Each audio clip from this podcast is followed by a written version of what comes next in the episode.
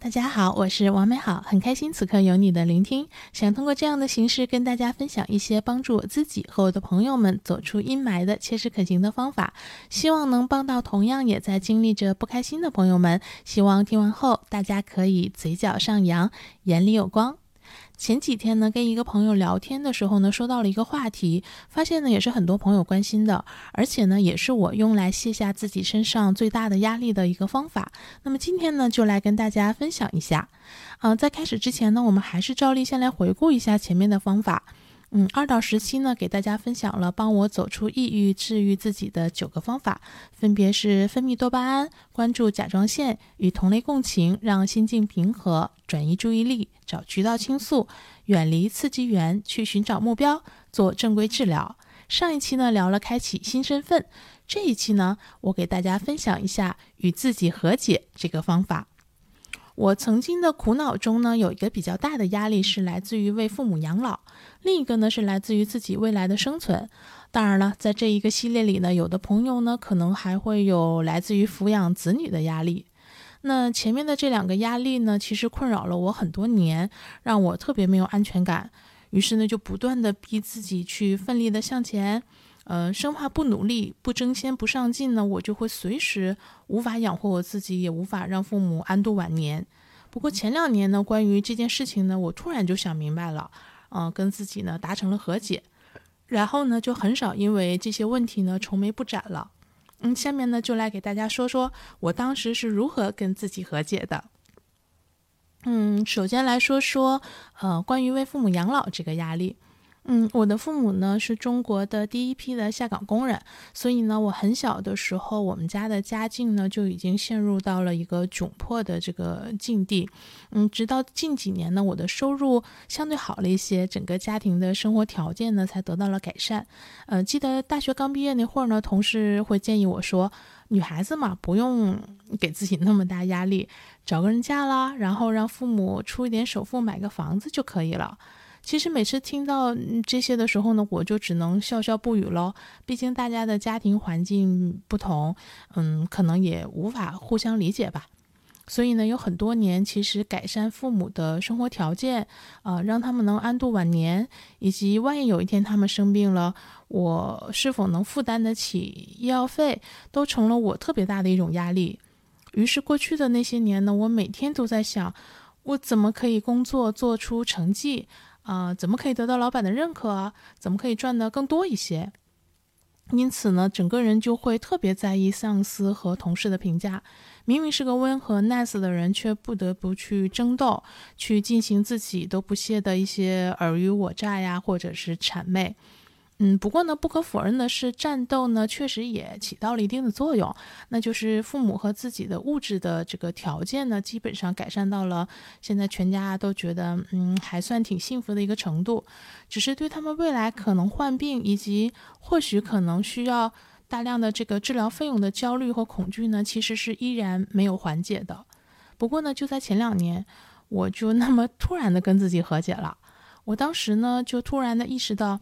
嗯，其实我出生的环境、我的家世，甚至是成长的环境，其实已经成了定局。而我虽然觉得自己呢，可能还算是有一点嗯小小的才华吧，但是无论如何努力呢，我应该也不可能成为拥一个这个拥有巨大财富的人。那么反过来想呢，其实我和我爸妈，呃，我们家庭的这个情况呢，也是一个比较能够去预估和预见出来的一个姿态。那么，当未来的，呃，我焦虑的那种情形到来的时候呢？如果我能够拥有足以治疗他们的财富，呃，并能够成功的去治愈他们的身体，那自然是最好的结果，对吧？但是呢，如果真的就事与愿违了，那我觉得我就跪在父母的床前说：“嗯，女儿尽力了，这就是我们一家三口在这一世的缘分。”其实想到这么一个 情景的那一刻呢，虽然我的眼眶会湿润，但是我真的就突然就释然了，突然就觉得，嗯，不再有什么压力了。虽然我还是会尽力的，可能努力一些，创造更多的价值和财富，但是我不会特别的去逼迫自己，也不会再为，嗯，那一天的那个情况的到来而终日的惶恐。我不知道我为什么会突然这么想，嗯，不知道是不是因为很多年前最疼爱我的外婆去世时，嗯，其实没有能留下一句话，也没有能再睁开眼睛看我一眼就离开了，那种对亲人的离去，嗯的无力感，让我觉得人生无常，让我觉得每个家人都有彼此的缘分，即使不舍不愿，可能也不一定能够有办法去掌控。嗯，好了，那再来说说关于自己未来的生存的压力吧。嗯，这应该也是很多在大城市工作的人可能会遇到的问题，因为没有强大的后盾的支撑，因为薪水呢可能赚的也不是很多，因为工作呢可能会越来越不顺利，呃，工作空间呢可能会越来越有限，甚至自己呢可能不快乐。嗯，那么如果我不工作了，我不奋斗了。那我未来能住在哪里？拿什么去维持生活？那后来呢？嗯，有两件事情呢，促成了我跟自己的和解，释放掉了这个方面的压力。一件事呢，是我前面说的，我找到了我未来的人生的目标，而这个人生目标，一定意义上呢，可以让我，嗯，是个自由职业者的这样的状态。另外的一件事情呢，是其实包括我家乡在内的这个很小的城市的房价呢，都只是大城市的一个零头。于是我突然就意识到，以我现在的收入，其实完全可以在小城市买个小房子，嗯，并且呢，还有一定的剩余的存款可以支撑我，嗯，还有一定多的这个年份的基本的物质消费。同时呢，因为不耽误我去进行一些未来想做的创作。嗯，也应该呢，能因此再有一些收入来填补生活。而且前面提到，我已经可以不太在乎别人的眼光，因为我知道自己要的是什么。这些呢，都是我自己的生活，所以我也不会觉得在一个小的城市生活有什么所谓的面子上过不去的感觉。那天呢，想到这些，想到这里的时候，我突然就觉得自己有了退路，有了安全感，所以压力一下子就释放了。甚至突然觉得，嗯，对隐居在一个小城或者是，呃，小村子里产生了无限的向往。虽然呢，我的人生最后不一定一定会这么进行，但是至少呢，它给了我一种我可以接受的，甚至是心生向往的可能性，从而呢，让我不再对自己未来的生存那么有压力，也不会再不断的把自己送上战场，不断的去自己呃做一些自己不太喜欢的事情。嗯，然后呢，再给大家呃谈一件事情，就是说，呃，除了刚才说的家庭和生存的压力的苦恼呢，还有一些苦恼呢，其实是来自于自己对自己的某些行为和性格的不理解，甚至是自卑和自我怀疑。比如我之前就提过，我不太能够接受别人对我凶巴巴的，我也不太理解为什么自己明明。嗯，挺内向的，然后很安静，很呃温柔的一个性格更多，但是展现出来的却都是外向、活泼、更战士的一面。嗯，我也不能理解，我跟人吃饭，哦，为什么特别的喜欢请客付账，甚至有时候呢是别人有事情找我，我也不理解为什么我特别喜欢帮助别人，对别人好，这些呢都给我带来了一些困扰。让我很疑惑，我为什么会是这样的一个人，甚至呢会招致很多的误解，还有可能被人伤害和利用。后来呢，我才明白，其中呢有一部分的性格呢是跟原生家庭是有很大的关系的。比如呢，我是个重男轻女的家庭氛围下，呃长大的独生女，就是既在重男轻女的一个家庭里，然后我又是一个独生女，就是那种，嗯，你的出生也无法改变。呃，什么？因为没有办法，就只有你，而且你是个女孩儿。那比如我的家里的条件呢，有很多年呢都是亲戚朋友当中最差的，甚至是极差的那个。嗯，这些事情呢，都会一定程度上形成了我的性格中有特别内向的部分，喜欢独处。因为独处的时候呢，我是我自己的小世界的主人。那另一方面呢，有一定的讨好型人格。就是很怕别人不喜欢我，于是呢，我就会去做很多令别人喜欢的事情，因此呢，获得别人的表扬和喜爱。第三呢，我会非常的努力让自己优秀，因为这样呢，我才能获得尊严和存在感。我也才觉得终呃终究会有一天可以离开，甚至改变自己不喜欢的一切。那第四呢，我会对别人特别的好，啊，送人毛绒玩具啊，送人回家嘘寒问暖等等。因为我的小时候一直想拥有一个毛绒玩具，一直希望有人送我回家，一直希望有人关心我，所以我才会不停的对别人这么做。第五呢是，嗯，这个原生家庭呢会让我，呃，只要有人对我有一点点的照顾，比如给我盛个汤、夹个菜，甚至说句温暖的话，我要么就是特别的。嗯，不自在，不敢相信，要么就是无比的感动，甚至觉得可以为了对方赴汤蹈火了。后来我才意识到，这些可能都是因为我从小到大一直没有感受到爸妈的特别亲昵的疼爱，所以呢，我会不自觉地呈现出对一点点的小温暖的感动，甚至呢会去呃放大这些感受。嗯，现在呢，我了解了形成这些性格的可能的原因之后呢，我虽然不会强迫自己必须改掉某些性格，但是呢，我会跟自己和解，不再自我怀疑，并且呢，更加理智的去对待自己的感受，尽量呢少做一些动作变形的事情。那另外呢，还有一个特别的需要学会跟自己和解的方面呢，就是爱情。其实年少时呢，我曾经。也同时被挺多人追过的，还包括当时的校草。那个时候呢，也没有很在意这些。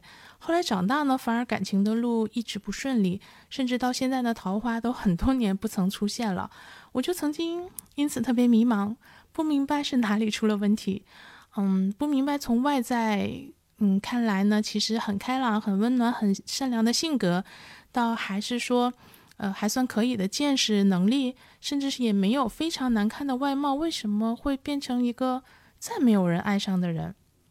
有段时间呢，我简直开始自我怀疑，啊，无法找到答案，也无法解脱。但是后来呢，我也和解了，就是终于呢，我有一天理解了很多年，我的一个朋友呢，也是在他对他的感情求而不得的时候对我说的话。他说：“爱情呢，从来就不是种瓜得瓜。”嗯，种豆得豆，就如同王菲唱的一样吧。嗯，是一个很玄的东西，玄到你怎么努力都可能无济于事。有一次呢，遇到了一个很喜欢的人，我还曾经问过自己，嗯，要不要燃烧一下斗志，用一些方法呀、小伎俩，尝试像攻城和打仗一样，看看能不能把它攻下来。可是转念就明白了，先不说能不能攻得下来。就算真的成功了，用了技巧方法，像解题一样去获得的关系，还是爱情吗？是我想要的彼此发自真心的这种对待吗？所以呢，当和解了之后，我也不再去思考究竟是自己哪里不够好，嗯，就让它这么玄妙着吧，可能这才是它的美好之处吧。嗯，在最后呢，说一个我身上的奇葩的苦恼吧。嗯，就是我以前一直感觉身边没有契合的人，嗯，我有些性格呢很难被理解和接纳。比如呢，我走在路上的时候呢，看到某一处呢有一丛花花草草，会突然觉得很美，就会突然冒出微笑，甚至站在那里呆呆的看很久。比如呢，我可以在上海的外滩啊、重庆的两江汇啊、厦门的某个海滩，嗯，发呆一两个小时，还特别的开心。比如我抓到个娃娃呢，就会开心的跳起来，手舞足蹈。呃，吃到个好的小吃呢，好的东西呢，也是会这样。嗯，比如我就是特别热爱写，热爱声音，就是不想去做现在，嗯，这些大家看似正常人都应该做的工作，就是想用自己的力量去，可以呃温暖别人，可以让别人变得更好的事情等等。但是后来呢，我也跟自己和解了，因为其实其他人肯定。也有我并不理解的地方。每个人和别人的交互呢都是如此，我又为何一定要去寻求和要求别人理解我呢？对吧？况且呢，他人其实看到的和了解到的呢，也不过是我恰好呈现给他们的某一个方面而已。人家自然也不会，也无法了解到所有的你的全部喽。而且呢，很多时候我们自己认为的，嗯，特别美好的一些特质呢。呃，不一定是别人也认为特别美好的东西，甚至呢，还有可能是别人并不喜欢的，甚至早已经，对吧？看腻了、厌倦的东西。所以后来呢，我选择了自己旅行，自己在没有人认识我的环境里，露出那个喜欢像小孩子一样说叠词、像小孩子一样手舞足蹈的自己。因此呢，其实宅在家里面或者出去玩呢，呃，甚至独自的旅行，都是我特别自在的时光，因为我可以做自己，不需要任何的伪装，也不用去寻求别人的理解，也不会影响和冒犯到别人。因此呢。嗯，我也会变得比以前更加的理解他人，因为其实每个人的身上呢都有很多他的性格，他某个时刻做出的某个行为的原因，甚至呢有很多呃是不得已，或者是他正在经历着不为人知的痛苦的原因。嗯，我们即使不认同、不喜欢，但是至少可以尽量宽容。嗯，好了，这就是今天的内容，从为父母养老。呃，养活自己、原生家庭、面对爱情以及被人理解的几个方面呢，跟大家分享了我是如何跟自己和解的。当我们能和自己和解，我们便放过了自己，释放了压力，并且呢，会少了很多自我怀疑、自我否定，也会更爱自己。因此呢，大家，呃，也希望大家呢能早点与自己和解，并且呢，也能理解他人。今天呢，给大家推荐的歌曲呢是罗文的《细说人生》。这首歌呢真的是超级老了，刚才去考古了一下，竟然是一九九三年的歌。嗯，但是我一直很喜欢。除了旋律之外呢，我总觉得有一种往事已过，人已通透，潇洒前行的感觉。以前呢听的时候总觉得很悲凉，现在呢倒是觉得嗯还蛮洒脱的。希望大家也能懂得。没有分离，何来相遇？不必强求，是是与非非，也不用再多问。只要每个有你的明天，不再有泪。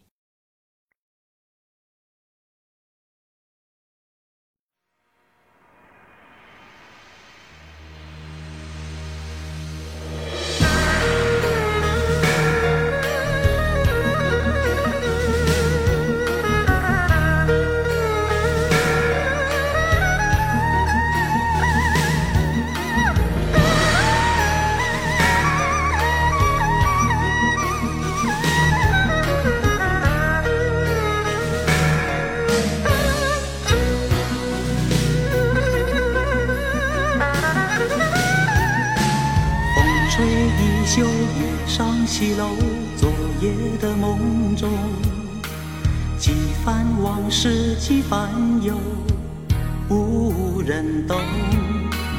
你说你将要远游，不许人相送，留下今夜的梦中一个我。细说人生。有苦有甜，到头依旧是空。没有分离，何来相遇？不必强求。寻寻和觅觅，冷冷又清清。不知下一站将驶向何方？是是与非非。不想再多问，只愿每个有我的明天，不再有。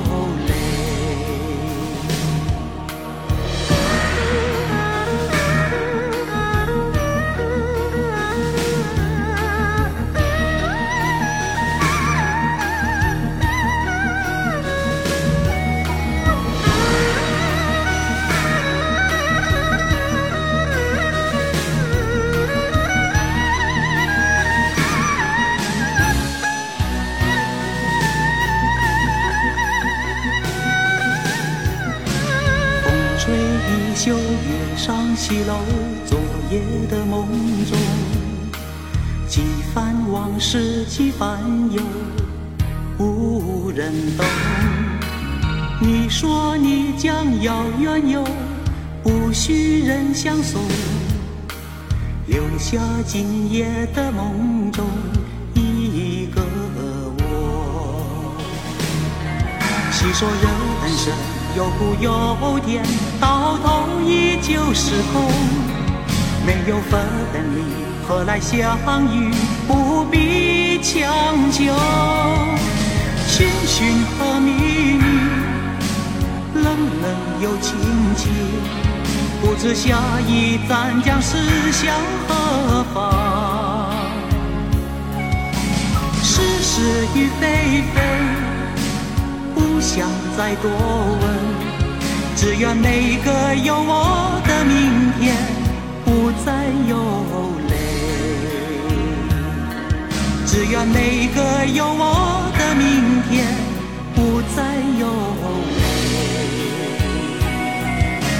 寻寻和觅觅，冷冷又清清，不知下一站将驶向何方。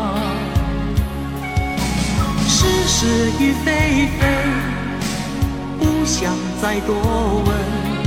只愿每个有我的明天，不再有泪。只愿每个有我。